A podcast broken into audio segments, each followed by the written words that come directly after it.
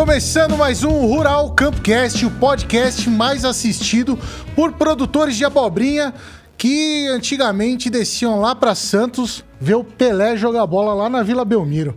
Isso faz tempo, hein? Faz tempo. Sabia desse dado, cara? Não. Nossa, cara, tem uma analítica aqui do YouTube, eles passam tudo essas informações pra gente. Ah, ainda bem que tem essas informações para te ajudar. São fundamentais para a agricultura, essas informações. O- o- uma coisa interessante, cara, que eu não sabia do Pelé, é que esse ano ele é, agora virou lá um. Como é que a gente fala? É um adjetivo oficial, cara. Tá na. Agora a gente pode falar, o Pelé disso, Pelé daquilo. Quer dizer que é um adjetivo que fala que é o melhor. Olha, Melhor do melhor. que bacana. E isso aí a gente tem aqui. Não é Santista, ele torce para o 15 de Piracicaba, mas é o Pelé do controle O biológico. Pelé do controle biológico. Mas eu vi o Pelé jogando em Piracicaba contra o 15. Ó, só. Seja bem-vindo, Wagner Betiol, fitopatologista, pesquisador da Embrapa Meio Ambiente. É isso? Exatamente. E é o Pelé do controle biológico, então. É isso? Não, tal- Vai pegar esse apelido aí. talvez seja mais antigo, só fazendo controle biológico de doenças de plantas, né? Exclusivamente doenças de plantas. Então a gente começou lá na década de 80 praticamente, então tô ah, num caminho longo aí, mas não chega a se nem pensar no Pelé, né? O Pelé era sempre foi o Pelé e sempre vai ser o Pelé, não tem Não, como, não tem como. não, não tem como. Esse era, era único, né? Ô, ó, pessoal, sejam bem-vindos. Hoje mais um programa aqui em parceria com a Balagro. Meu grande parceiro aqui, Felipe. É Tudo bom, aí. Felipe? Tudo jóia, tudo jóia. Maravilha. Conseguiu se recuperar aí da Hortitec? Olha, foi corrido, foi puxado, mas foi muito bom, né? Foi Deu tenso, muita hein? coisa lá, hein, Maneco? Oi, batemos um recorde, hein? Batemos você mais ainda. Ó, né? estamos revolucionando a comunicação no agro, hein, Felipe? É isso aí. Eu fiz quanto? Só nove, né? Só oito. Só nove, olha, vai- parece que é pouco. Não, no total, o, o Rural Campcast, junto com a Balagro, lá no estande da Balagro, a gente fez 14. Produzimos 14 episódios em três Três dias. dias. Vocês são malucos. Passaram gente boa pra caramba lá, conteúdo Aprendemos de muita primeira. coisa. E o que foi mais interessante é que era um, que um assunto se ligava ao outro. A gente nem percebia. Mas a gente estava falando de cultivo protegido. Hora que ia falar de, de manejo integrado de pragas também estava ali. Antes a gente tinha falado sobre monitoramento. Então foi muito E bacana. no, e no final das contas é, foi legal, porque assim, tudo teve uma conexão, né? Exato. Só faltou a gente contar quantas vezes nós falamos a palavra equilíbrio. É, vamos arrumar um contador aí, né? Bom, mas sem mais delongas, vamos para o nosso bate-papo aqui. Hoje a gente está recebendo o Wagner Betiol para a gente falar aqui, né, Felipe, de controle biológico de doenças de plantas. Eu acho que é, é, muito bacana para a gente entender um pouco, como o, o próprio Wagner falou agora há pouco, Tá desde o comecinho lá na pesquisa controle biológico, né? Então eu acho que é legal para a gente ter um apanhado geral aqui, saber um pouco da história desde do controle biológico, para onde que a gente vai, qual que é as pers- a perspectiva que a gente tem pro controle biológico. O bate-papo promete, né? Isso aí, com certeza. Ó, pessoal, então você que está assistindo, deixa o seu like, o chat está aberto, pode participar aqui com a gente, que o Rural Campcast é isso daí, é participar com vocês, porque só acontece porque você está aí do outro lado fazendo as perguntas também, participando, e é isso aí, é bate-papo, não é entrevista. Exato. É isso? Isso aí. Perfeito. Muito aprendizado. Com certeza, sempre aprendendo. Ó, deixa o like, se você não é inscrito, se inscreve, que a gente tá transmitindo aí no, no canal da Balagro e no canal da Campo Produção. Dois canais simultaneamente também não é fácil não, hein? Não. É só, só coisa boa. Acompanha lá também, ó. a- vai lá, se, é, segue arroba Balagro Oficial no Instagram, arroba Maneco Zago no Instagram. É isso? Isso aí. Então vamos lá pro bate-papo, então. Pronto. Exato. Wagner, seja bem-vindo aí então. Muito obrigado pela presença. E eh, vamos, para a gente começar a entender aqui o, o controle biológico, ah, é uma coisa que assim hoje está muito em pauta. Né? A gente estava até conversando um pouco antes de, de ah, ligar as câmeras, tudo, que assim, antigamente era bem pouquinho falado e o pessoal ainda estava muito no manejo químico, manejo químico. Ah, o cenário agrícola mudou, né? Ah, por conta, talvez, dos consumidores, um pouco da pressão dos consumidores, um pouco mais da consciência que hoje a gente tem de tudo que ah, o químico pode trazer, né? Mas a, o fato é que mudou, né? O, mas não, não é uma coisa nova o controle biológico, né? Há muitos anos já, já se utiliza isso. Não, controle biológico não é nada novo. Mas antes de falar de controle biológico, eu quero agradecer a Balagro pelo convite, o Felipe pelo convite, a Maneco também pelo convite, pela recepção aqui no estúdio, fantástica recepção. A gente está há algum tempo aqui conversando sobre tudo, inclusive sobre agricultura e sobre é. controle biológico é, também. Bom, o controle biológico, seja de pragas ou de doenças, ele sempre aconteceu. Né? Existe na natureza aí o controle biológico ocorrendo há muito tempo. Só que a gente não prestava atenção nisso porque é, as doenças tinham uma certa importância, mas elas não destruíam tudo, porque a gente não tinha uma produção agrícola tão organizada. Quando a gente começou a organizar essa produção agrícola e plantar tudo ao mesmo tempo, e começamos a utilizar diferentes produtos na agricultura, principalmente os produtos químicos, começaram a aparecer os desequilíbrios. Não vou falar a palavra equilíbrio, então, os desequilíbrios, e com isso é, a gente começou a observar que as doenças se tornaram cada vez mais importantes. E agora, o controle biológico ele sempre esteve presente, né? Se nós sairmos em qualquer lugar aí, mesmo uma área agrícola, uma área natural, o controle biológico natural existe, tanto de doenças quanto de pragas. Uhum. Então, é um tipo de controle biológico que nós não enxergamos, mas é o que permite, inclusive, a gente fazer agricultura, permite que uma floresta, uma mata se mantenha estável. Porque se não ocorresse esse controle biológico natural, é, seria destruído. Então, nós estamos aí convivendo com ele. Mas quando que o controle biológico começou a ser mais discutido? É, nos, a partir de 1930 já se começou a discutir o controle biológico. É, no Brasil, inclusive, um primeiro trabalho com controle biológico publicado foi na década de 1950, controlando o mosaico é, do fumo utilizando tricoderma. Uhum. Então era algo absurdo na época, né? Alguém fazer isso daí, mas teve justamente esse trabalho. Mas, quando nós pensamos em doenças de plantas, tem um marco muito importante, é 1974, quando o Baker e Cook eles publicaram um livro chamado Controle Biológico de Doenças de Plantas, ou A Natureza do Controle Biológico de Doenças de Plantas. Hum. Então, esse livro, para quem quiser estudar controle biológico, parece um livro velho, né? 1974, mas todo mundo tem que ler esse livro de controle biológico de 1974 para entender que, de onde surgiu, como que é o controle biológico. E como você disse, Mareco, depois o controle biológico começou a crescer muito. É, a, as bases do controle biológico, tanto de doenças quanto pragas, mas principalmente de doenças, que eu conheço mais de perto, elas foram assentadas lá pro, nos anos 80, anos 90, foram se consolidando as informações, no começo dos anos 2000, começaram a surgir um número grande de produtos no mundo todo, pouquíssimos no Brasil. O primeiro produto registrado no Brasil foi em 2008 para controlar, foi um tricoderma harziano, foi registrado em 2008, então pouquíssimo tempo, aí não tem nem 20 anos. Certo. E nos últimos 10 anos, como você disse, explodiu né, o, o controle biológico.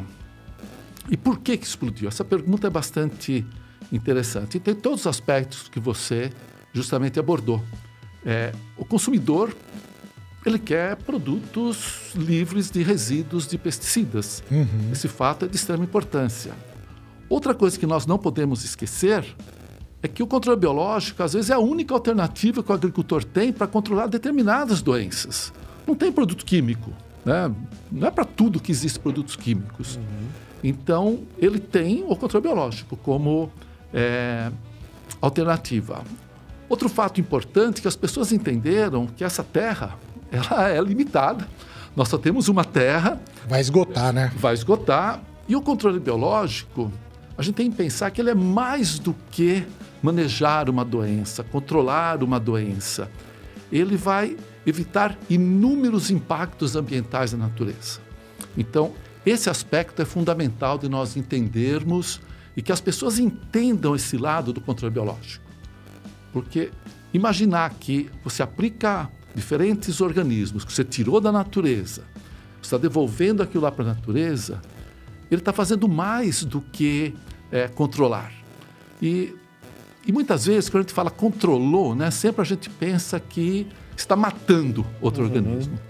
Nem sempre o controle biológico, os agentes de controle biológico matam outro organismo. Então, é, é uma diferença muito grande. Quando a gente fala controle químico, é, é, vai a matar. Matou. Vai matou né? O controle biológico ele tem diferentes mecanismos de ação que muitas vezes ele não mata nada. Ele só compete. Uhum. Não deixa que aquilo lá exploda no, no ambiente ou na cultura agrícola de uhum. importância. Então, por isso que o controle biológico ele tem uma relação muito grande com o equilíbrio, desculpem a palavra equilíbrio, mas com o equilíbrio não somente ambiental do agroecossistema, mas o equilíbrio dessa, desse planeta que nós vivemos, que nós temos que retornar a uhum. andar um pouco para trás, vou chamar assim, uhum. e retornarmos a determinados equilíbrios que nós temos no planeta. Então, não é novo o controle biológico, mas é, o controle biológico, onde nós comercializamos um produto, ele explodiu no Brasil, principalmente nos últimos... Nos é, últimos anos aí. Últimos 10 anos. E uhum. uma informação que eu acho que é bastante importante, Maneco, é que hoje o Brasil é um exemplo mundial de controle biológico. Nós aplicamos controle biológico hoje em aproximadamente 70 milhões de hectares. Isso não existe no mundo país que utilize tanto controle biológico quanto no Brasil.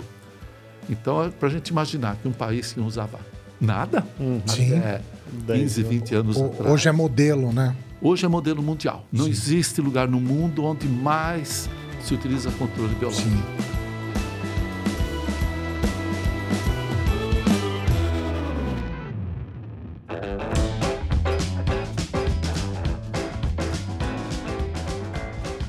Eu, eu, eu, eu, gosto quando, quando, quando falam sempre disso daí, sempre de frisar ah, que o Brasil realmente é, é, modelo em agricultura sustentável.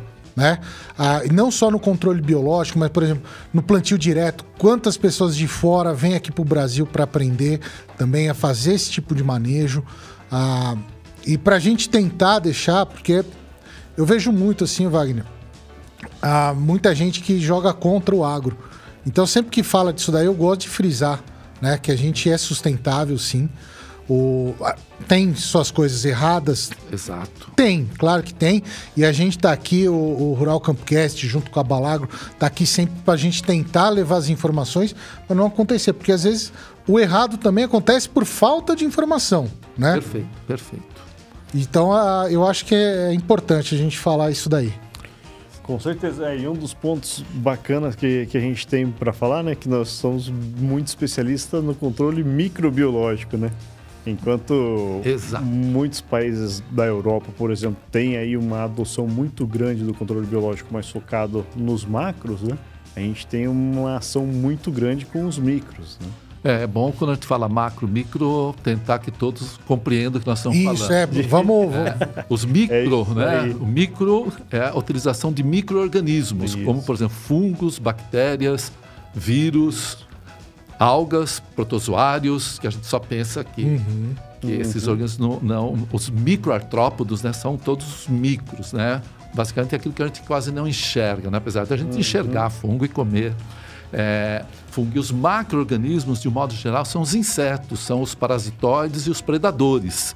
Sim. Então, quem imaginar predador é muito simples. Uma joaninha é um predador. Uhum. Então, que aparece sempre nos jardins, nas hortas, tudo. Então, vão separar os macro e micro-organismos. Justamente, é isso mesmo. Uhum. É, o Brasil ficou muito atrás pensando nos macro-organismos é, que é sempre muito utilizado na Europa, exemplo né, de controle biológico na Europa utilizando.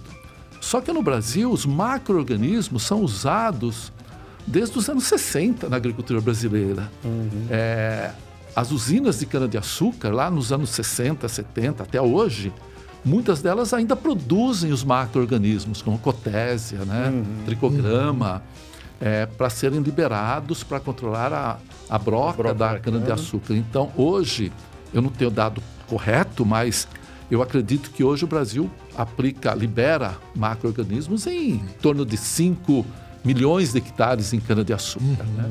Que, de repente, em uma cultura só, quase que a gente ultrapassa o que é usado na, na Europa. Já os micro-organismos, que eu trabalho só com fungos e bactérias, é, nós, pelo tipo de agricultura que nós temos, é, nós usamos muito micro-organismos. Por quê? É, nós aplicamos é, esses, esses micro-organismos, fungos e bactérias, em culturas como soja, milho, bom, a própria cana, café. São culturas de grandes áreas é, no país. Então, por isso que nós, graças aos micro-organismos, nós tornamos os maiores usuários de controle biológico no mundo. Né? Assim, é, eu gosto muito quando a gente fala de. É importante mostrar números. Né? O Brasil, em 2018, aplicava é, agentes de controle biológico, os micro-organismos, em 6 milhões de hectares. Então, é muito, era muito. Né? Mas agora, em 2022, só considerando os produtos registrados, né, vamos separar uhum. isso daí, é, nós aplicamos em 36 milhões de hectares micro-organismos. Isso é quase agricultura é, de, de quase a Europa. Então, por isso que nós nos tornamos líderes mundiais em uso de micro-organismos. Não que estejamos já, não precisamos fazer mais nada, pelo contrário, uhum. né? Sim. Temos que estudar Se, muito. Tem, né? O Felipe sabe o quanto tem que investir, Felipe, para desenvolver um produto, né? É, muita coisa, muita pesquisa. É, e o ponto principal, né? Não só pensando na questão financeira, mas o tempo, né, Wagner? O tempo é algo que é valioso, né, para todos nós e um tempo para desenvolver um produto é algo que conta muito, né? É, e muitas vezes a gente pode até perder o time, né, da, de um momento, de um, de um, pico de uma praga, que de repente, principalmente as pragas que são mais flutuantes, flutuantes, né? De repente a gente perde ali porque precisa desenvolver rápido isso e encontrar a cepa mais adequada para determinada praga, para determinada condição, para multiplicação em escala dentro da indústria. Mas Felipe, isso daí é uma vantagem do controle biológico. É, se nós pegarmos quantos anos nós precisamos para desenvolver um produto químico? Ah, muito mais, né? A gente precisa de 10 anos, pelo uhum. menos, né? para ter um produto, no, colocar um produto no mercado. Produtos biológicos, dependendo em dois a três anos a gente coloca o produto no mercado. Uhum. Lógico, nós temos que saber isolar, selecionar, uhum. fazer todos os testes. Então, muitas empresas, grandes empresas, pequenas empresas, entram no negócio biológico justamente porque o tempo para você colocar um produto no mercado, associado ao custo uhum. para desenvolver um produto. Enquanto você vai gastar, eu vou chutar um número, né, mas ele é mais ou menos aproximado, o Felipe pode confirmar ou não, isso daí talvez fale que seja metade ou o dobro, mas a gente vai gastar 5 milhões de dólares para desenvolver um produto microbiano, um produto químico, nós vamos, nós vamos gastar 250 milhões de dólares. Então, isso também está jogando a favor do controle biológico. Uhum. Né? E antes as pessoas sempre imaginavam exatamente o uhum. oposto disso, né? que era muito mais fácil fazer um químico que um biológico. Não. Hoje nós temos conhecimento, tecnologia. O Brasil tem uma vantagem, tem as empresas, né? Porque não adianta a gente desenvolver e não tem quem produza e faça chegar isso daí no agricultor. Uhum. Esse foi um pecado do controle biológico, Maneco, no Brasil. Sim. Nós, as empresas não se interessavam por isso. Então, mesmo que o agricultor quisesse, ele não tinha. A única opção que ele tinha é se ele produzisse. Uhum. Né? É que daí, daí começa, começou aquilo que a gente tava falando, o pessoal começou a fazer o, o no, no on-farm, né, também, para tentar suprir, né, essa, essa necessidade de ter o biológico, o pessoal queria ter o biológico. Hoje já tem, né, a, grandes empresas, grandes produtos no mercado também, que assim, tá disponível, a, é fácil. E eu, eu acho assim, falando do, do macro e micro, o micro, né? Me corrija aqui se eu estiver falando bobagem, né? Mas ele é muito mais fácil de estocar também do que o macro. O macro, ah, você não. Você tem que. Você não consegue armazenar uma joaninha, né? Vamos dizer assim. É, principalmente na questão do, de alguns parasitoides predadores, né? Mas principalmente parasitoides que a liberação são de ovos, né? Então a, a vida útil de um ovo é muito curta. Né? Sim. Né? Então precisa ter esse prazo de produção e liberação ah, muito rápido, né? A dificuldade de manutenção dele, né? De preservação em si.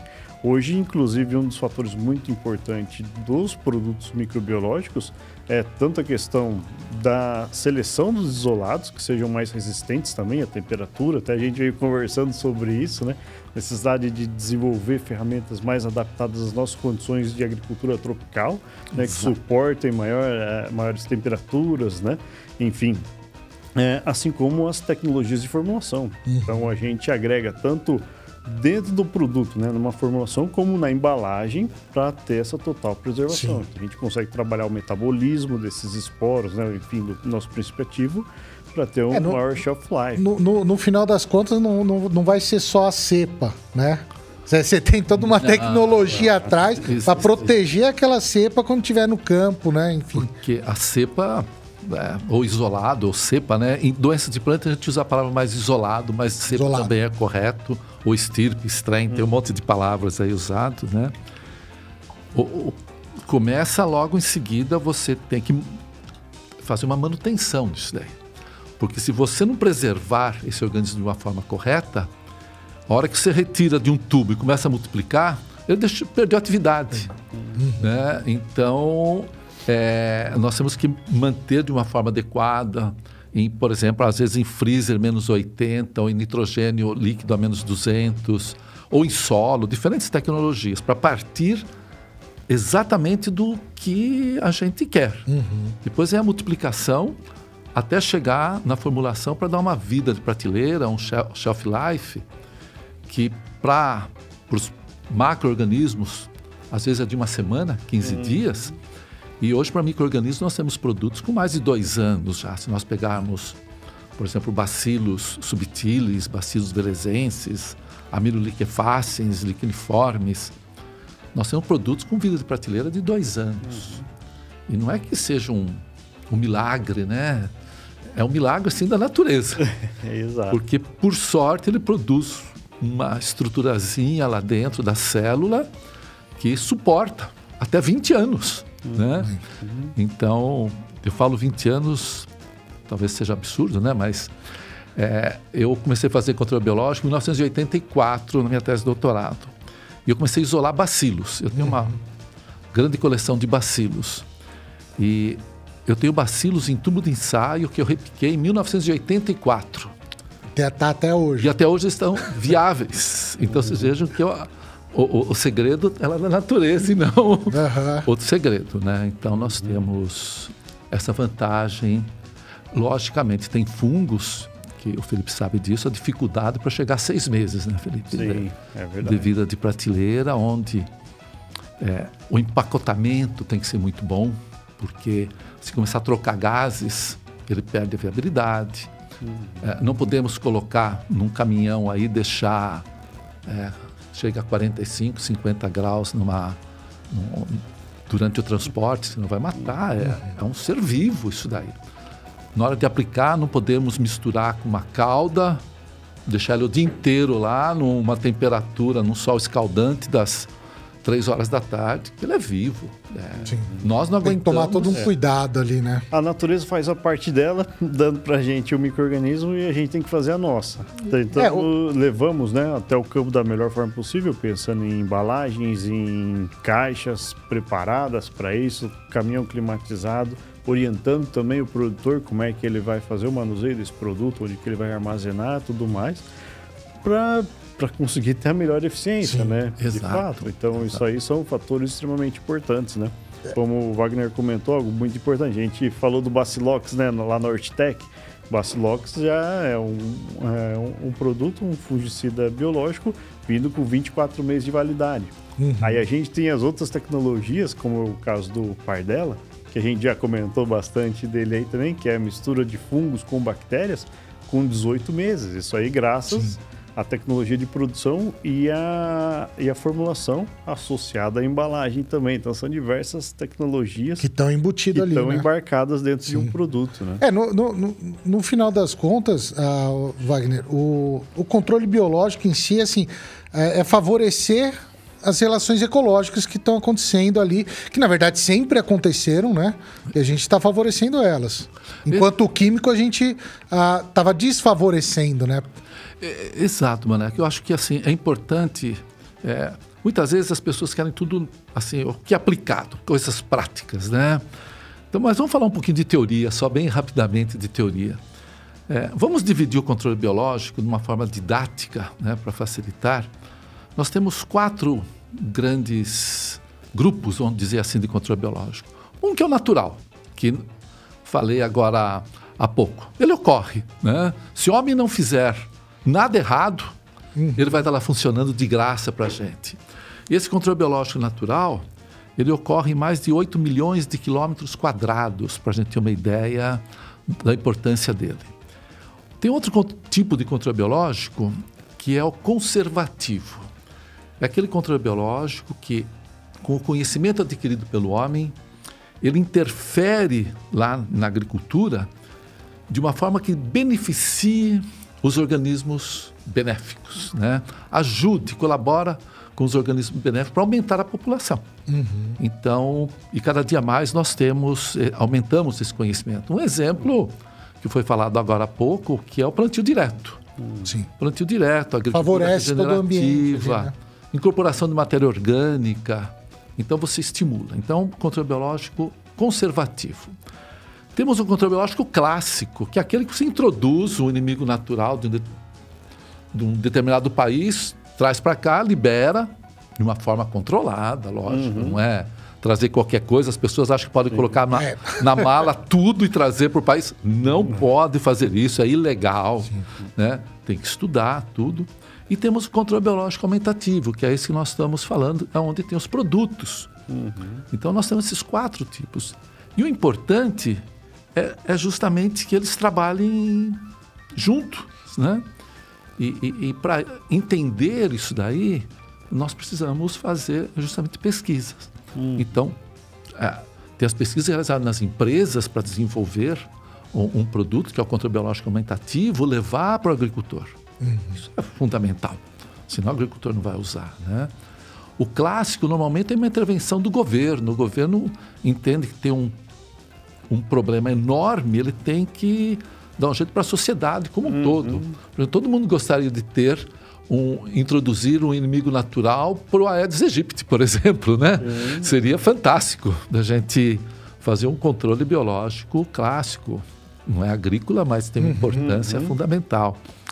É, idem ao conservativo e ao natural. Sim. Então é importante nós termos noção de tudo isso daí, Maneco. É, e, e um dá mãozinha pro outro, né?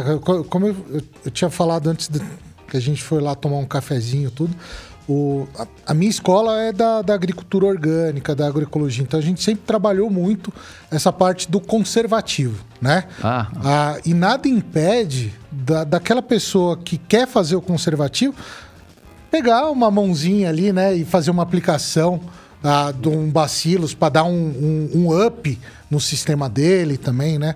Ah, eu acho que é assim, são as ferramentas que a gente tem e a gente deve fazer uso delas todas, né? É, e acho que o Felipe pode comentar melhor do que eu, porque eu não, não tenho conhecimento.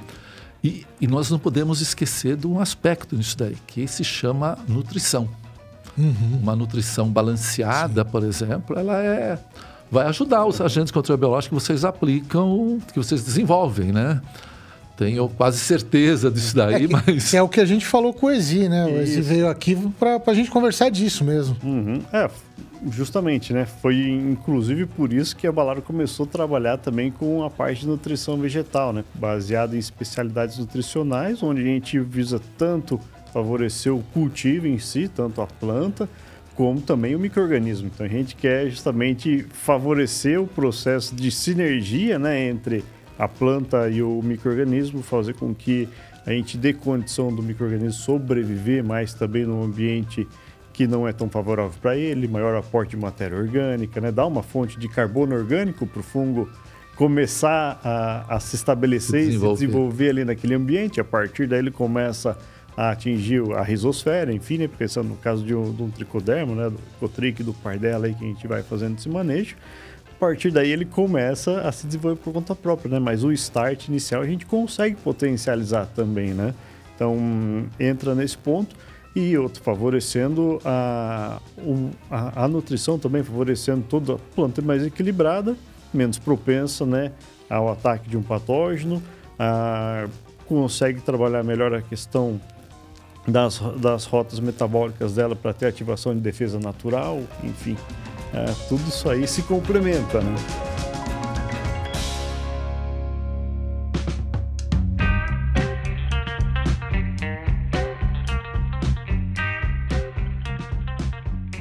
Esses dias atrás, uma pessoa falou assim: Nossa, eu descobri que tricoderma não é, não é magia, ele existe, né? é, eu falei assim: É, existe bacilos também, existe metarrísio, existe bovéria, existe um monte de organismos que estão por aí. Inclusive na palma da mão nós temos bacilos, né? É, e tudo isso está ocorrendo simultaneamente. Nós não podemos matá-los na na natureza. Então, ou no sistema agrícola, todos eles. Porque se a gente for eliminando, isso daí vai chegar uma hora que é difícil atingir um certo equilíbrio.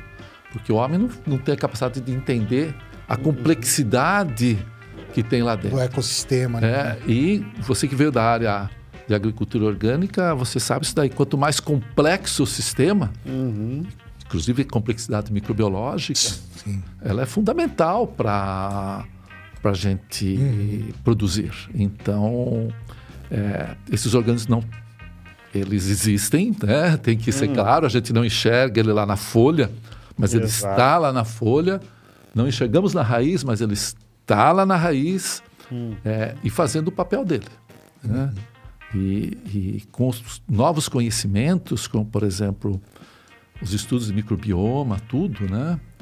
É, a gente consegue entender que a planta, bom, planta não anda, ela está lá. E não dá para sair correndo se estiver seco, se estiver frio. É, não adianta, ela está lá. Se alagar, se faltar água, ela está uhum. lá parada. Então ela consegue, é, pelos metabólicos que a planta libera, ela vai recrutando aqueles organismos que são importantes para ela. E a gente pode dar uma ajuda isso daí aplicando alguns micro-organismos que nós temos disponíveis. Dá uma forcinha, né? Dá uma forcinha. Infelizmente a gente tem poucos, né, Felipe? Pois é. Disponíveis, né? Mas. Estamos trabalhando aí para cada vez mais conseguir identificar e selecionar mais micro-organismos. É, e, e, isso já, já, já me traz uma, uma pergunta. Eu abri lá no, no, no Instagram, sei que você não, não, não é do, das, das redes sociais, mas tem uma função bem legal no Instagram lá que você faz um stories e faz uma caixinha de pergunta. E o pessoal manda pergunta. Então eu fiz isso daí, ó. Quem não conseguir assistir aqui ao vivo, manda uma pergunta pro Wagner responder. E uma que me mandaram, eu achei até. Se não souber, não precisa responder, né? É, se não souber, não precisa responder. A gente vai a, perguntar pro chat GPT. mas, mas uma pergunta bem interessante. O Matheus ele perguntou. Ah, como é que encontra esses novos inimigos naturais, esses novos agentes ah, biológicos para a gente utilizar para o controle biológico. Como é que funciona essa parte da pesquisa?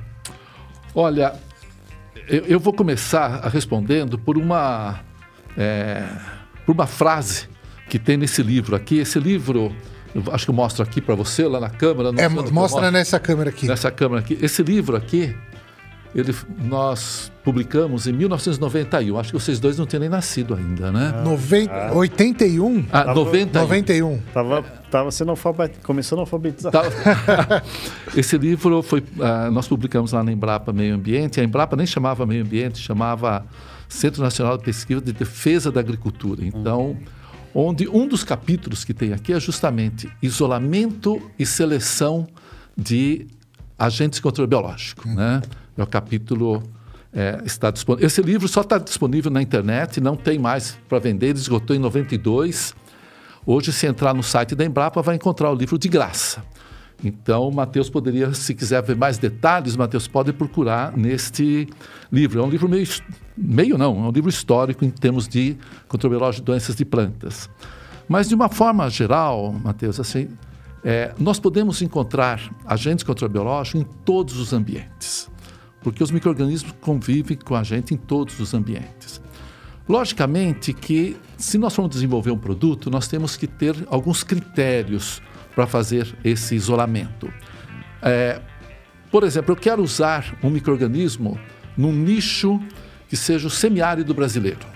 Semiárido brasileiro, um solo pobre, arenoso, a temperatura ambiente alta e seco. Uhum. Né? É característica do, do semiárido. Então, o melhor lugar que eu tenho para selecionar, para isolar e selecionar esse organismo é justamente desse ambiente. Então eu vou até o semiárido, coleto o material e passo a fazer isolamento. Esse isolamento tem uma série de técnicas não dá tempo aqui de é, falar dos detalhes de todas elas, mas a gente faz isso em laboratório. Muitas vezes a gente consegue, em uma placa apenas, um número enorme de micro-organismos. Bom, só para recordarmos, né? Um grama de solo, ele pode ter um bilhão de células de bactérias lá dentro. É, mais é, 100 milhões de fungos. Então, vocês vejam, um grama só de solo, um mlzinho de solo, nós temos tudo isso daí. Então parece que é fácil, né? É para selecionar. Então, depois que a gente isola, nós temos que verificar um a um se ele tem ação sobre aquele patógeno ou não. Então, é um trabalho minucioso. Depois que a gente descobre se ele é efetivo ou não, é, nós temos que identificar esse organismo para ver se não é patogênico, inclusive ao homem.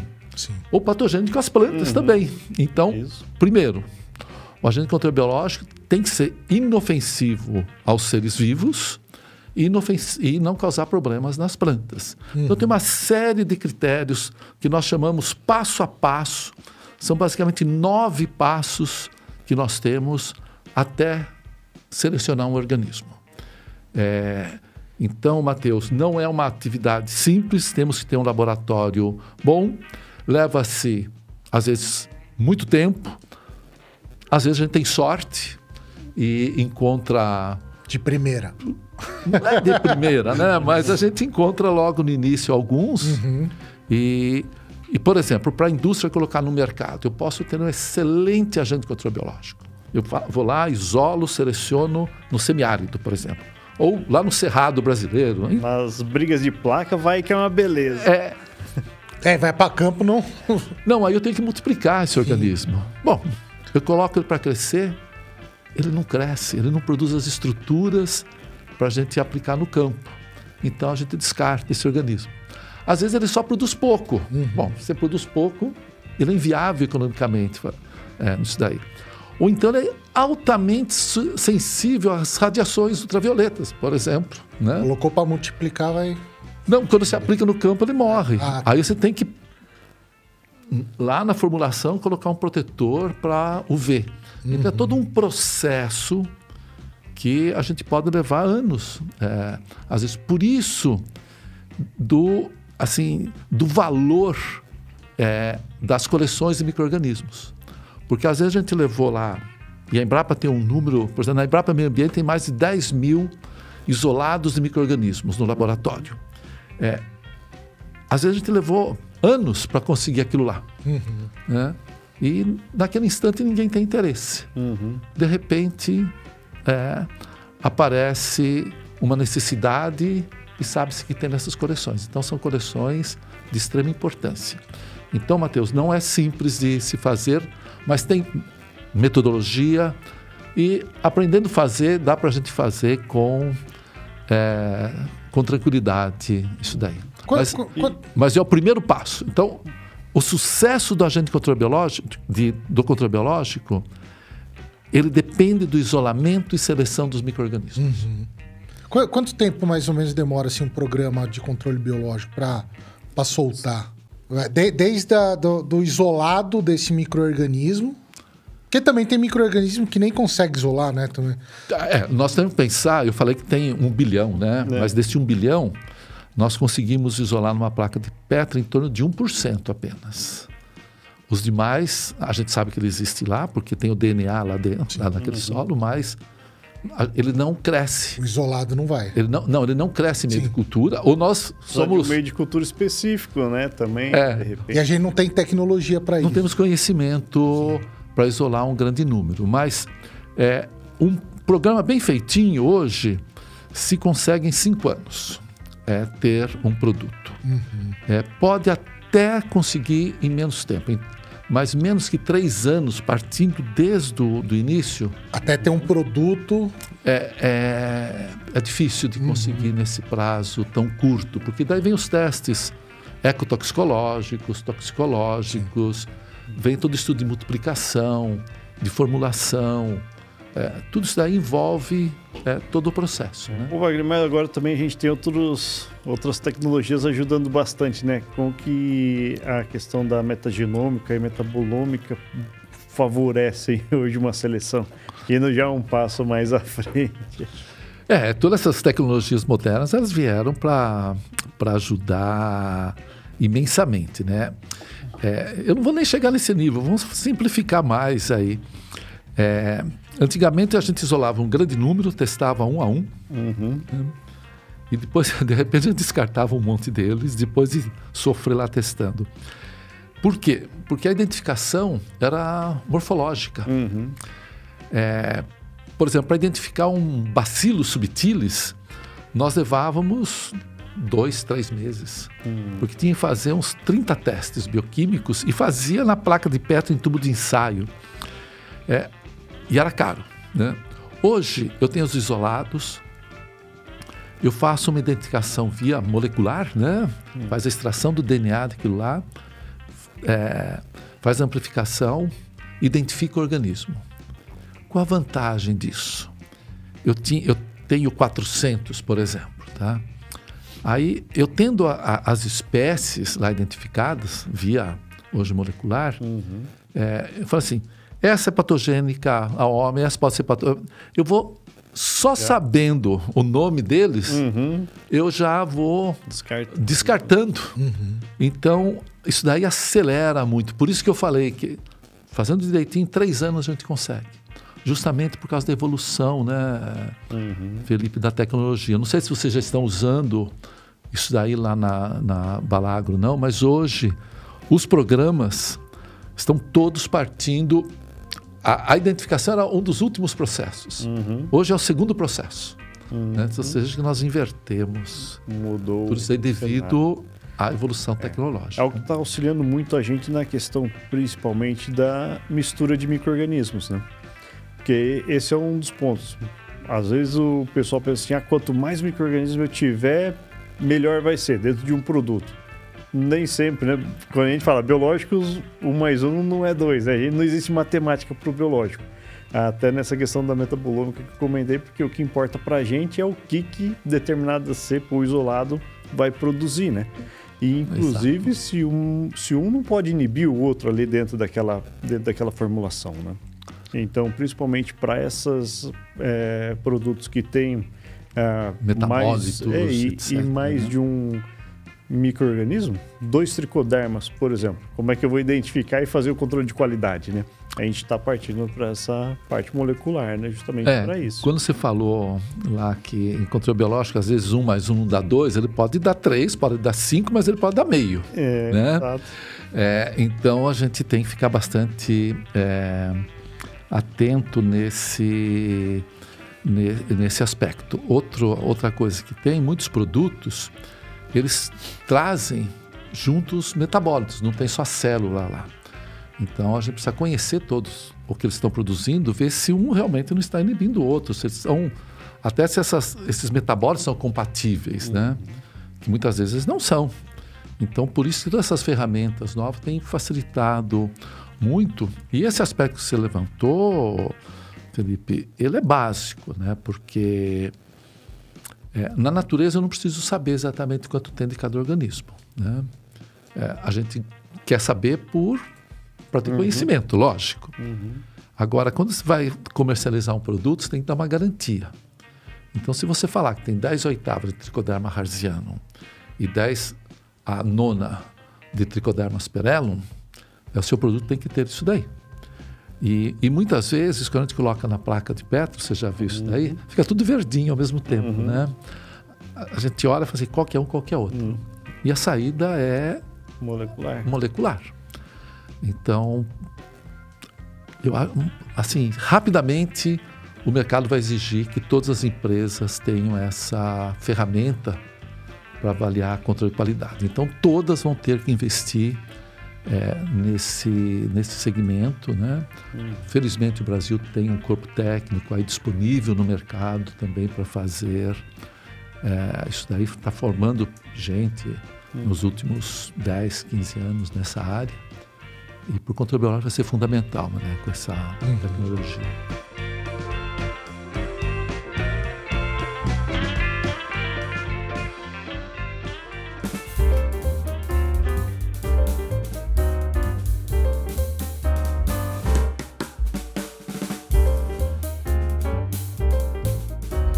Gente consegue, ah, quando a gente fala assim, controle biológico de plantas, ah, ainda eh, conversando com, com o pessoal, né, Felipe? Geralmente, assim, eu, eu vejo muitos agricultores que são muito céticos ainda.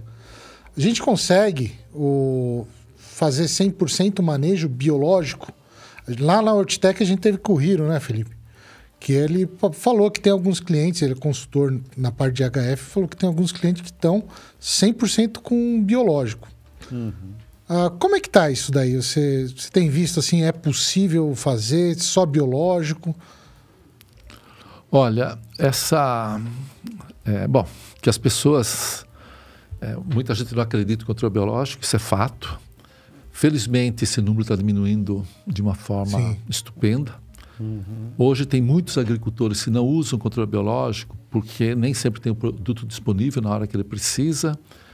É, muitas vezes, para ele é uma ferramenta, às vezes cara também, pode ser, dependendo da cultura que ele esteja utilizando, mas eu acho mais importante é que os agricultores estão ávidos pelo controle biológico. É, isso é um, um fato. É, vamos pensar fazer em 100%. Vamos dar, eu vou dar alguns exemplos, então. Acho que é mais fácil a gente dar exemplos do que falar só do ponto de vista teórico.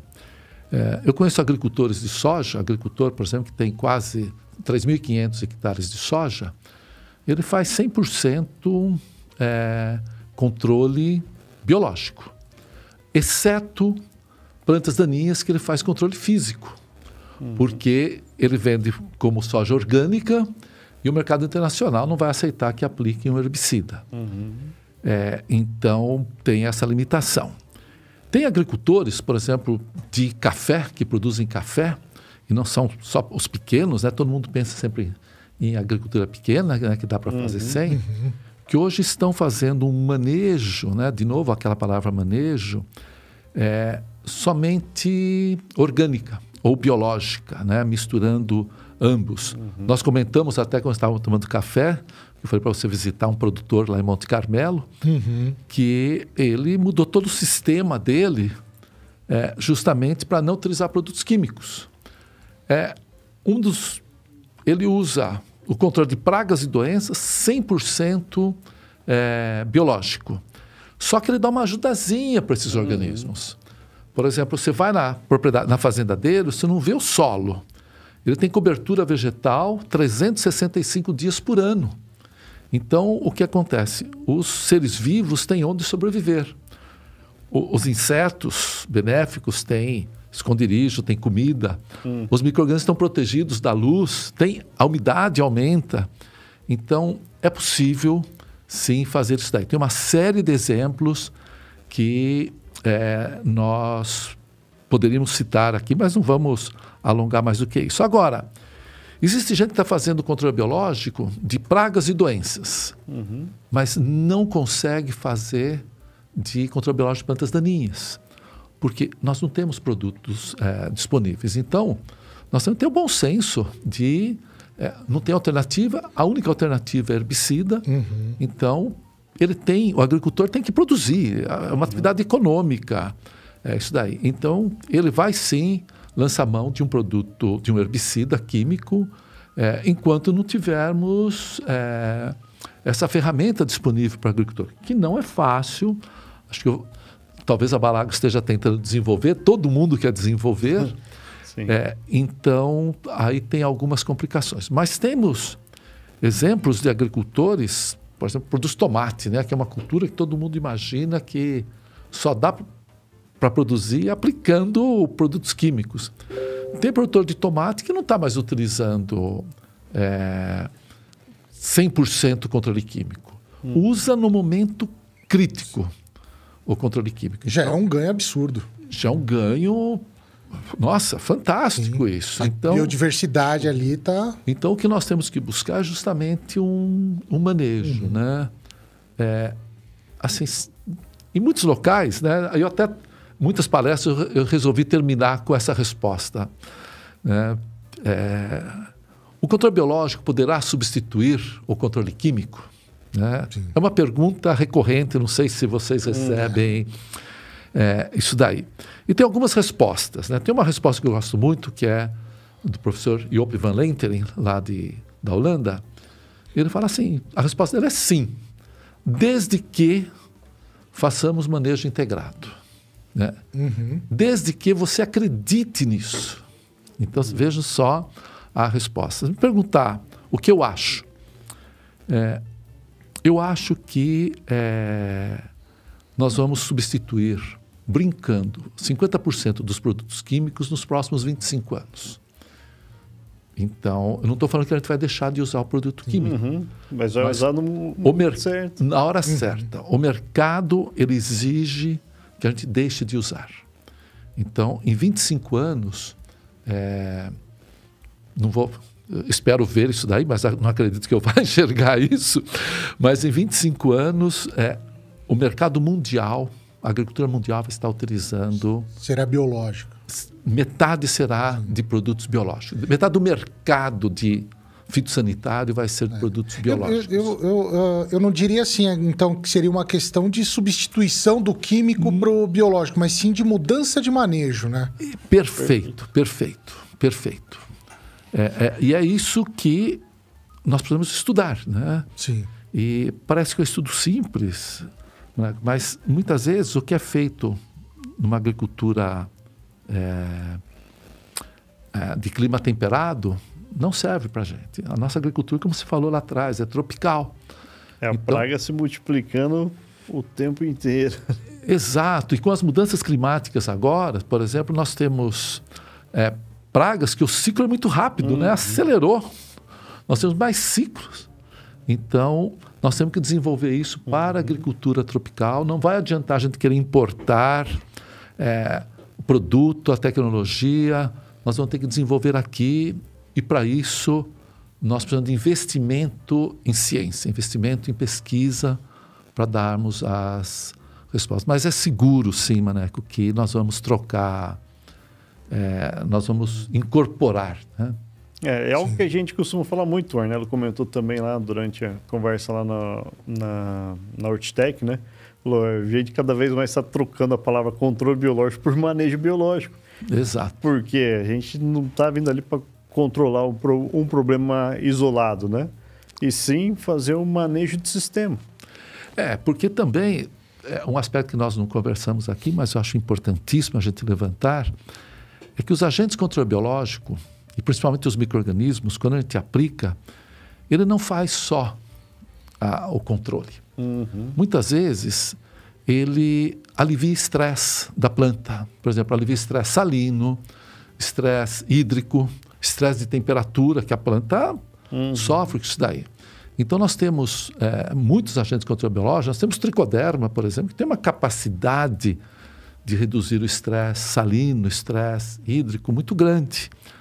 Nós temos outros isolados de micro-organismos, seja de bacilo, seja tricoderma, cronostax, psilomices, todos eles.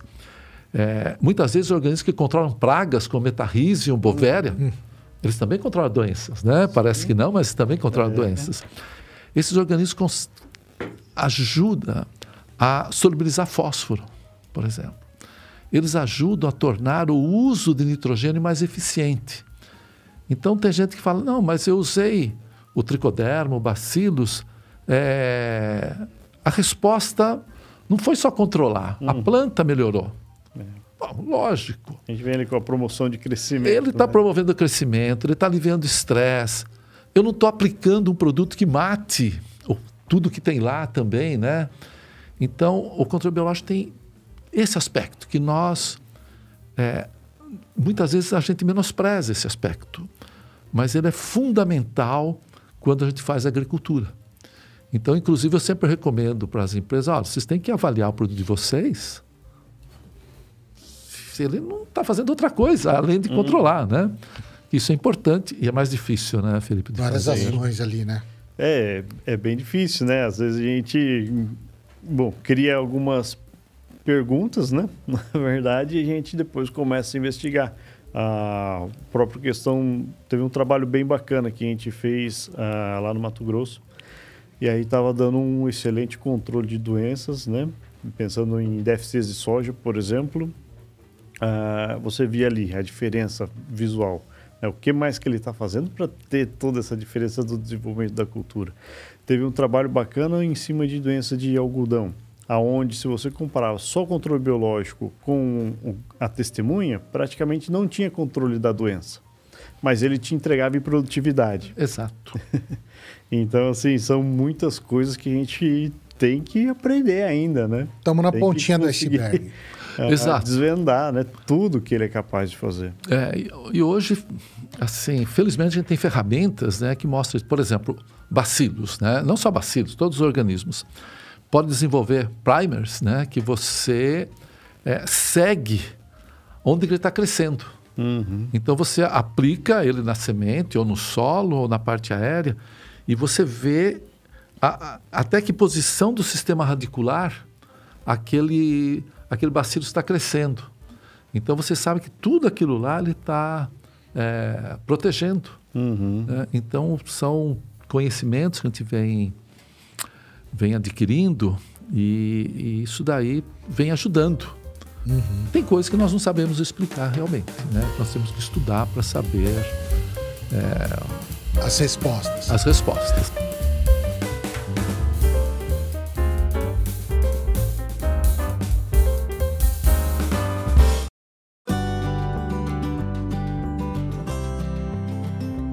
Isso me traz uma questão. Será que o chat GPT, a inteligência artificial, tem essas respostas?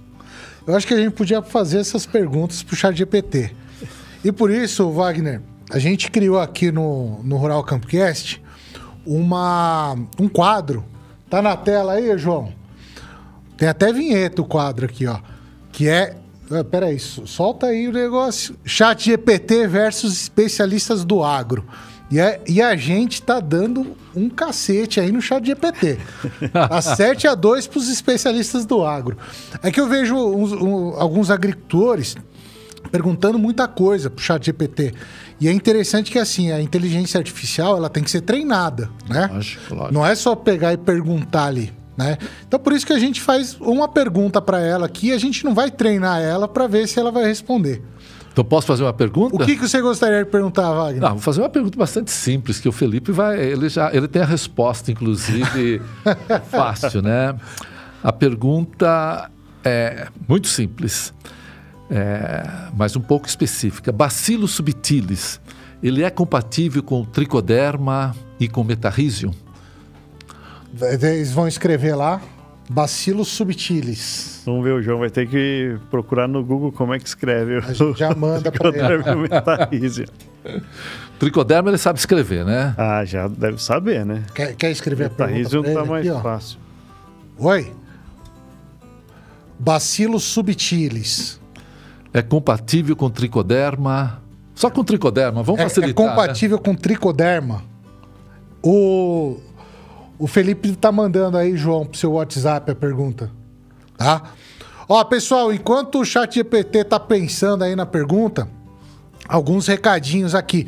O controle biológico aqui, o livro, né, de controle biológico de doenças de planta, eu coloquei no chat, tá? No canal da Balagro e no canal Campo Produção. Então tá lá no chat o link para você baixar também e ver ah, essa obra que foi a primeira obra aqui de Sim, sim. No Brasil, né, de controle Do biológico. Brasil é o primeiro, a primeira obra de controle biológico de doenças de plantas, né, que foi editado.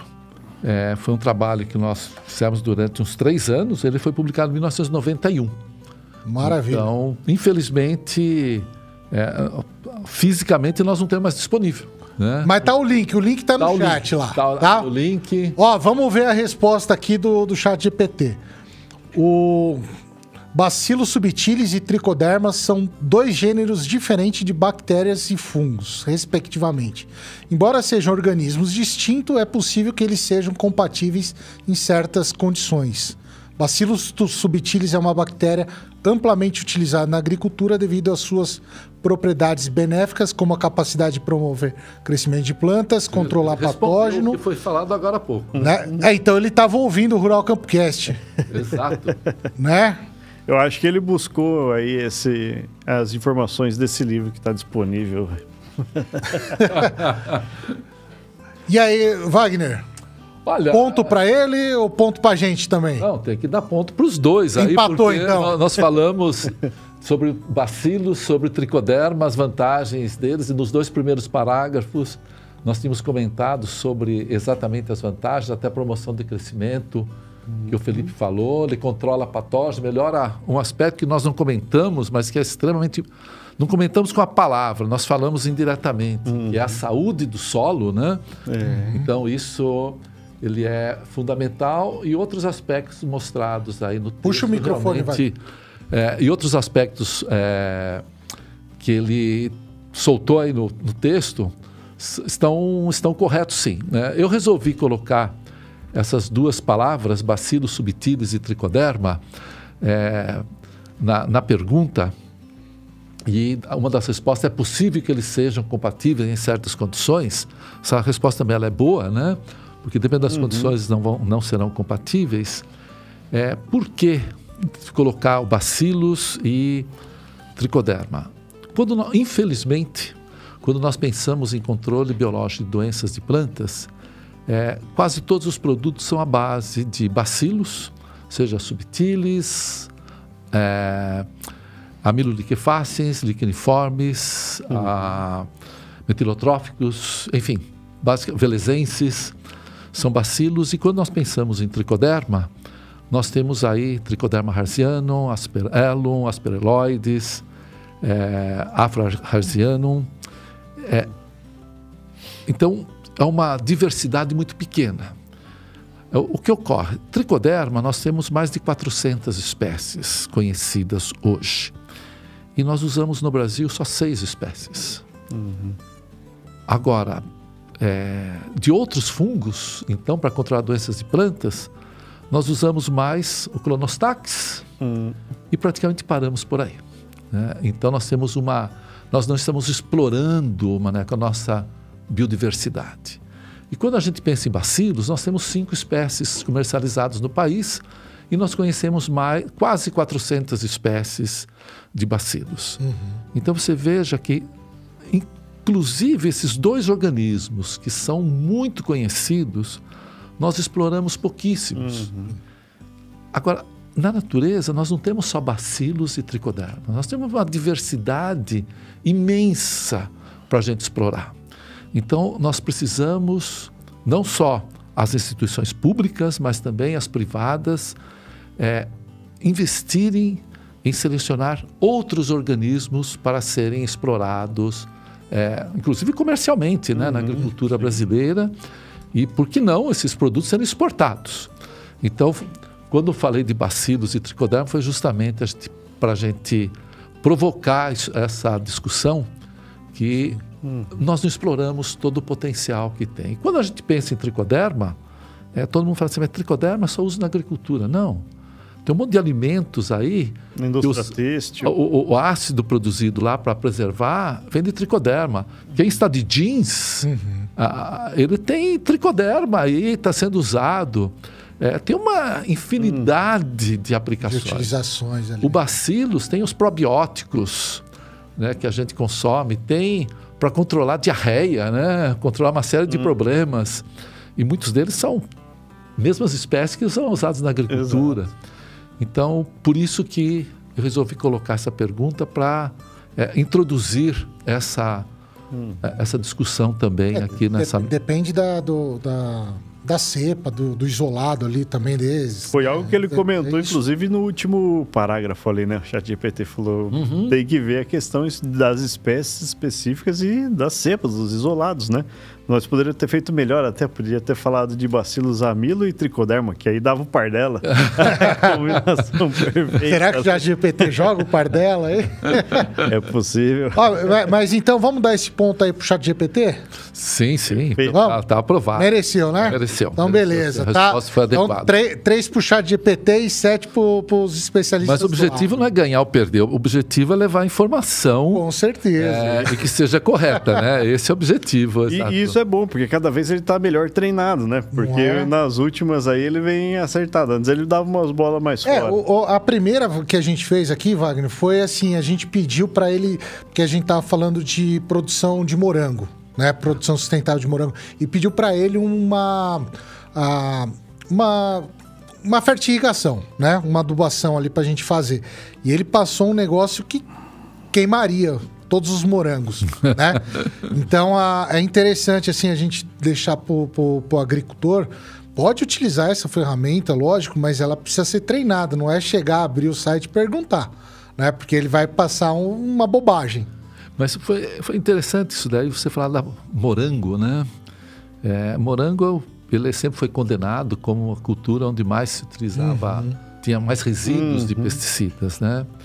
E felizmente hoje apesar de ser uma cultura pequena, quando a gente compara com soja, milho, arroz, feijão, café, uhum. né, é uma, a área ocupada é pequena, mas o uso de controle biológico em morango vem crescendo de uma forma muito grande. Uhum. Eu, eu não sei se a, a Balagro tem produtos para morango, mas o morango está é, tá sendo uma cultura que o controle biológico cresceu muito nela, inclusive Sim. com algumas tecnologias de, de aplicação do, dos, dos agentes de controle biológico completamente diferentes, né?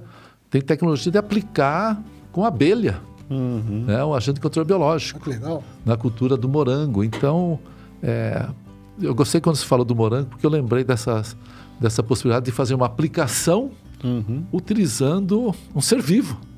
Né? Bacana, e, sem, hein? e o mais importante, ele está cheio do, com o fungo lá e o uhum. fungo não mata a abelha. Sim.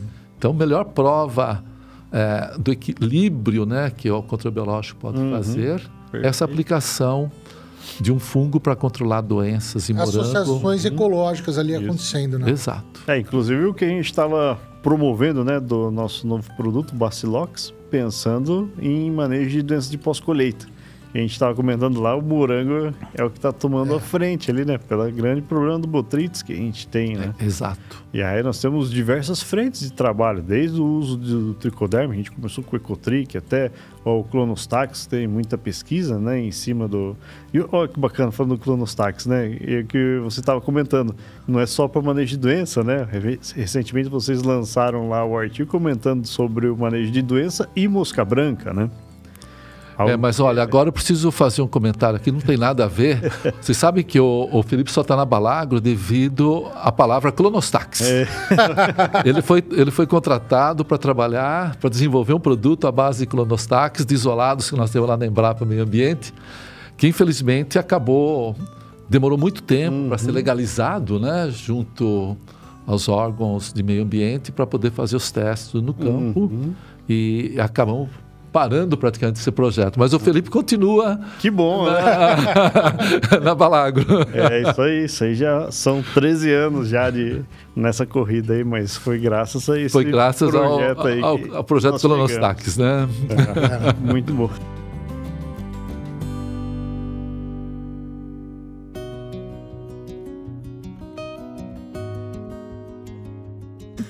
A gente tem, tem pergunta no, no é, chat? Assim, ó, é um, bastante pergunta a gente já comentou, né? O pessoal está perguntando aqui o, o, uso dos micro-organismos do solo para fazer o, o, manejo das doenças de planta. Então, o, o próprio controle biológico conservativo, né? Que o Wagner já comentou.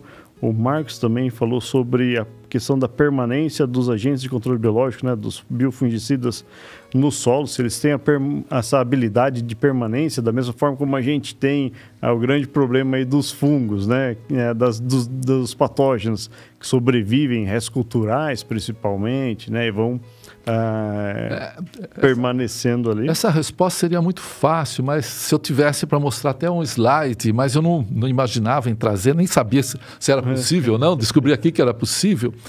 É, mas é Marcos, né? Isso. Se o Marcos procurar na internet, aí ele vai encontrar fotos, se ele colocar tricoderma em restos de cultura, né?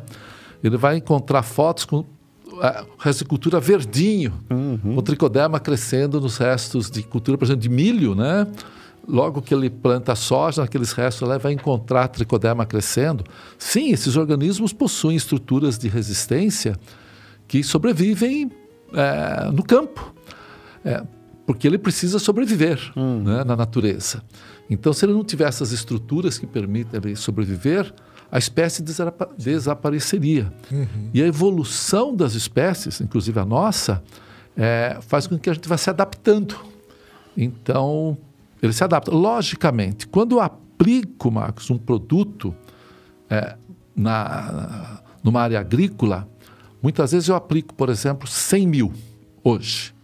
É, pode ser que amanhã eu tenha só metade dele vivo, e pode ser que depois da manhã não tenha nenhum mais vivo. Né? Isso pode acontecer porque, de repente, eu aplico num solo que não, não se faz plantio direto, não tem matéria orgânica. Solo morto, né? Solo morto, exato. Uhum. Esses organismos precisam de carbono, precisam de comida, né? Precisa de proteção, porque um baita solão direto, se imagine um solão na minha careca, eu fico vermelho uhum. em minutos. O fungo não vai ficar vermelho e vai morrer, uhum. né? Então, é, eles têm sim capacidade de, de sobreviver, felizmente. Quando a gente pensa em bacilos, isso daí é melhor ainda, né? uhum. né? Porque ele produz os esporos, os endosporos dentro da célula e ele vai sobreviver no, uhum. no, no solo, tal como sobrevive um patógeno de planta. Então, eles sobrevivem, sim. É, lógico, alguns menos, outros mais, porque existe uma, uma guerra lá no solo, né? Um solo rico tem uma competição muito grande. Mas felizmente eles sobrevivem. Ô Wagner, você sabe qual que é a maior característica que a gente tem do produto Pardela? Nem Como é que a gente chama ele? É o biofungicida de palhada. Ah, ah não sabia. Justamente nesse conceito, né? A gente vem manejando muito bem as, as doenças de solo, as doenças de raiz principalmente, com o Ecotric e o Pardella a gente vem já no conceito aí, principalmente nessa questão do mix, né, dos fungos e da, da bactéria, pensando num manejo de restos culturais, de palhada. Então, para o Marcos enxergar ainda mais o tricoderma aí na resteva de milho, é fazer uma aplicação de Pardella. É, e dá, dá as condições, né, antes de aplicar Perfeito. qualquer coisa. Qualquer coisa viva vai ter que ter condições de ficar ali. Sim, sim. É, né? é, esse eu acho que é um aspecto interessante contra o biológico, né, porque o que ocorre com o controle biológico não é simplesmente pegar e pulverizar, sabe? Inclusive, por exemplo, o sucesso contra biológico, o sucesso de uma empresa, o sucesso de um produto, ele só vem se a empresa estiver junto com o agricultor, acompanhando o agricultor. Uhum. Não adianta é, o agricultor ler a bula, o rótulo, sendo que ele, de repente, aplica no horário inadequado, uhum. é, num local onde não tem como ele sobreviver. Então, o controle biológico é muito mais técnico, né? ele exige muito mais conhecimento, presença da, do, hum. da, de uma assistência junto é, ao agricultor. Então o desafio é maior, por quê? Nós temos que é, reduzir a população ou controlar de um patógeno usando um ser vivo. Se esse ser vivo não chegar lá perto do, do meu patógeno e não sobreviver, né? não vai agir. E, infelizmente, a gente vê pessoas usando o controle biológico de forma errada, depois vem lá e fala assim, não funcionou. Bom, milagre. tem gente uhum. que acredita, tem gente que não acredita, né? Mas não existe milagre da gente aplicar a qualquer hora do dia, em qualquer condição, se eu aplicar nessa mesa o tricoderma e deixar aqui, apesar de só ter essa luz, amanhã ele não vai estar vivo aqui Sim. em cima dessa mesa. Né? Ter condições, né? É, então isso Não é importante como. a gente. Uhum. Então ele exige mais conhecimento né, do que. De uma forma geral, a gente já comentou muito, né? Aliás, todo o podcast praticamente que foi em função da, da, desse comentário aqui do Warner, tá? É ele, que ele falou, que ele pede, né? De que forma que podemos revolucionar o modelo de produção de alimentos mundial com controle biológico? De doença. Foi basicamente to, todo o podcast, mas aproveitando né, o gancho dessa pergunta, é, eu queria que o, que o Wagner pudesse é, auxiliar, explicar um pouco mais para a gente as tendências, né? O que, que a gente pode esperar mais da evolução, da inovação no controle biológico de doenças, uh, o, o que, que tem por vir, o que, que a, a pesquisa está evoluindo, né? É, mais essa questão. Para onde que a gente vai, né? Formulações de, de misturas, né? Bom, é, bom, primeira coisa, eu não tenho uma bola de cristal, né? vamos, vamos sei lá. Mas eu gostaria de responder primeiro para o Vale. Eu acho que uma coisa fundamental que nós temos, não só para controle biológico, né? para a agricultura brasileira e mundial, e essa é uma discussão intensa em nível é, mundial, que é recuperar a qualidade dos nossos solos. Uhum. Muitos problemas ocorrem é, de pragas e de doenças devido à a, a, assim, a degradação dos nossos solos. Então, nós precisamos recuperar os nossos solos, dar vida para os nossos solos. É, e a gente só vai dar vida se nós colocarmos comida lá dentro para os organismos, não só os micro-organismos, mas também os macro-organismos. É, e para isso nós temos que fazer ou uma agricultura regenerativa, ou temos que fazer o plantio direto para aumentar a matéria uhum. orgânica, é, é, ou incorporar matéria orgânica. Nós temos muitas possibilidades de incorporar matéria orgânica para dar vida a esse sistema.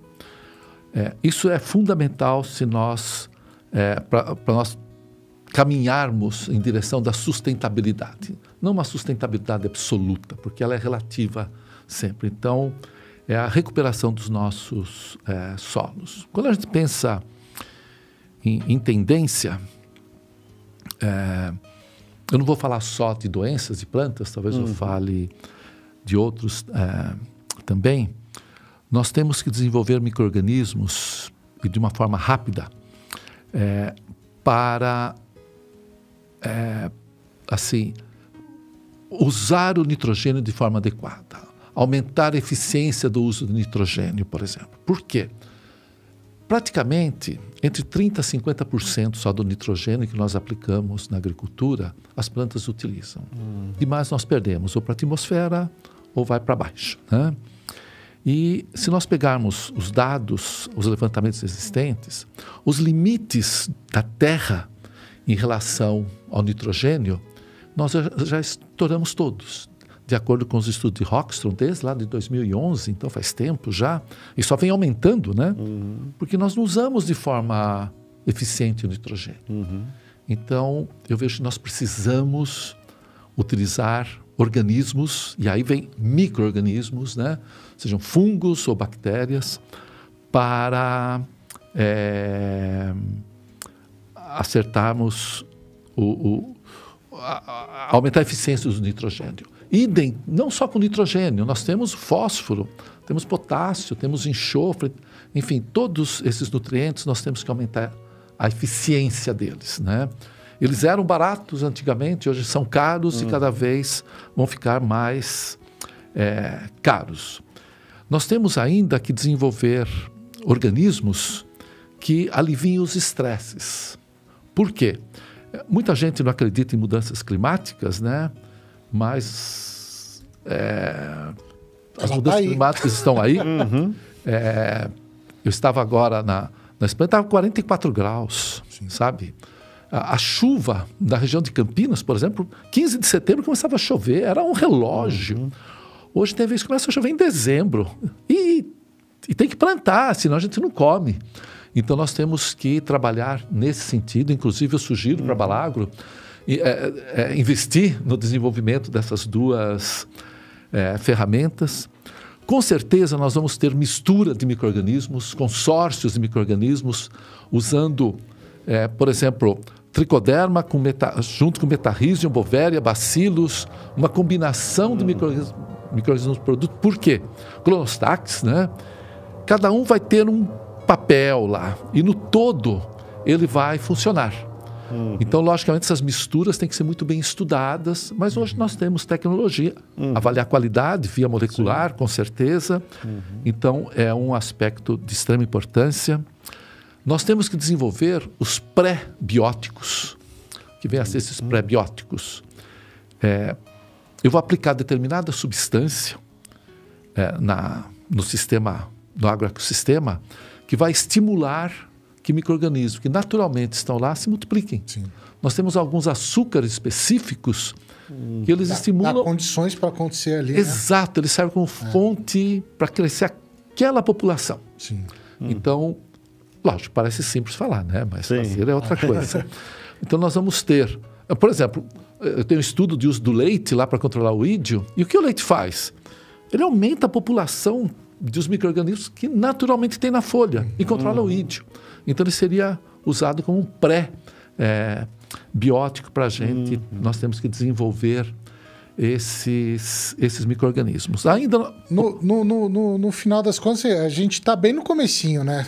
Exato. Da, da microbiologia, né? Tá, a, o céu é o limite quando a gente fala do controle biológico? Sim, sim. Por exemplo, eu vou voltar lá ainda numa tendência né, que você perguntou há pouco. O Brasil é um exemplo no uso, por exemplo, de vírus para controlar vírus. Né? Hum. Por exemplo, todo mundo que tomou suco de laranja hoje, ou vai tomar, ou vai tomar amanhã, ele talvez não saiba, mas tem um vírus fraco na planta de laranja que controla uma doença causada por vírus, que é a tristeza do citro, senão a gente não estaria tomando suco de laranja. O Brasil é o maior produtor né, uhum. mundial hoje de suco de laranja, de laranja. E tem um vírus desde 1961, lá, todas as plantas têm.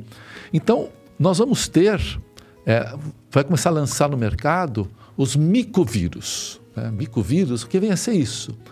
É vírus de fungos. Vírus de fungos fitopatogênicos. Qual a vantagem? O vírus é específico. Né? Um vírus de fungo não vai crescer em alface, não vai crescer no Wagner. Uhum. Então, ele só vai crescer, por exemplo, um vírus de Sclerotina sclerociorum, que é do mofo branco, ele só vai crescer na Sclerotina sclerociorum. Então, ele é extremamente específico. Uhum. Então, já já, não só a Balago, como todos, vão ter que começar a disponibilizar os micovírus é, no uhum. mercado. Uhum. Para controlar as bactérias, vão ter os bacteriófagos, né? É, que é um vírus de bactérias. Né? Então, assim, falar, ah, ó, você está falando de vírus numa época do Covid, né? Não, vírus é o mundo, né? não é só uhum. patogênico ao homem. É, o, pessoal tem que entender melhor também nessas né, condições aí. Exato. Nós temos vírus que é, ele controla bactérias só. Uhum. Felizmente nós temos isso. Só controla vírus. Então, essas são tendências é, que estão surgindo no, no mercado. Ainda, é, micovírus, acho que nós temos um que é comercializado, um produto só no mundo. Uhum. Bacteriófagos, eu acredito que já tenha quatro ou cinco produtos no mundo disponível. Infelizmente, nós não temos é, esses daí no, no, Brasil, mas é uma, uma tendência. E, para terminar essa resposta, é, o conhecimento do microbioma que vem sendo implementado, hoje, o conhecimento do microbioma do homem, por exemplo, uhum. faz com que a gente utilize, é, inclusive, transfusão de fezes, tudo para controlar um, diversos problemas de saúde, né? Nós vamos conseguir manipular mais um tempo, né? É, o microbioma das plantas. Uhum. E, e muitas vezes o que nós vamos vender não, não vai ser um produto. A gente vai vender alguma coisa para manipular o microbioma daquele solo, daquela planta, que ele uhum. vai controlar a, a praga ou a doença. Então, lógico, precisa. Isso vai mais tempo, mas com certeza daqui a alguns dias, até sugiro para você chame alguém para falar sobre o microbioma no, no programa, Sim. porque ele é, é algo importantíssimo, né? Importantíssimo e já vai chegar pra, na pra agricultura. Comentar tudo isso daí.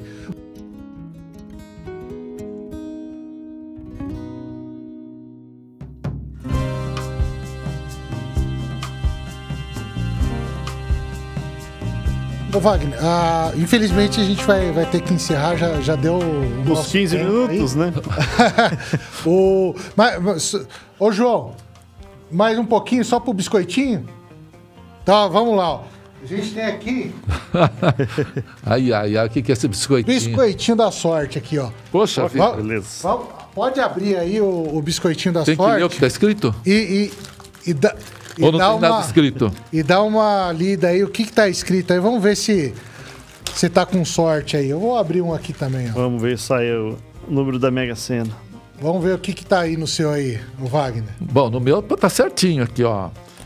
Agrofloresta não é floresta. É, exatamente. Mas a agrofloresta bem, tem uma importância fundamental. E, o No, con- no controle biológico conservativo, que é o que a gente falou, né? E não só isso, a agrofloresta, tal como a floresta, a gente deveria explorar de os- todos os produtos que nós temos naturalmente na floresta e criar agroflorestas para explorá-la também Sim.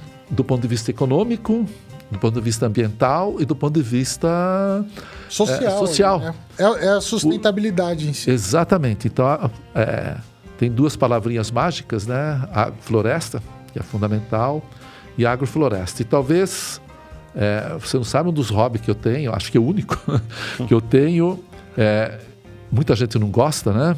Mas eu gosto de plantar árvores. Então, lá na Embrapa Meio Ambiente, quem for visitar vai ver muitas árvores lá. Eu tenho a satisfação de ter plantado quase todas, né? Olha que legal. É, e todo lugar que eu vou, eu sempre é, faço questão de plantar árvores em qualquer parte que eu, que eu vá, porque ela é fundamental. Exatamente. Então, gostei de receber o Agrofloresta, não é floresta. E o seu aí, Felipe, Muito qual bom. que tá aí? O meu é o clássico: solo sadio, planta sadia, ser humano sadio. Uma frase clássica da Primavera, né? Exato. E, e esse daqui, ó, o meu. O meu sai aqui, ó. A microbiologia é fundamental para o solo.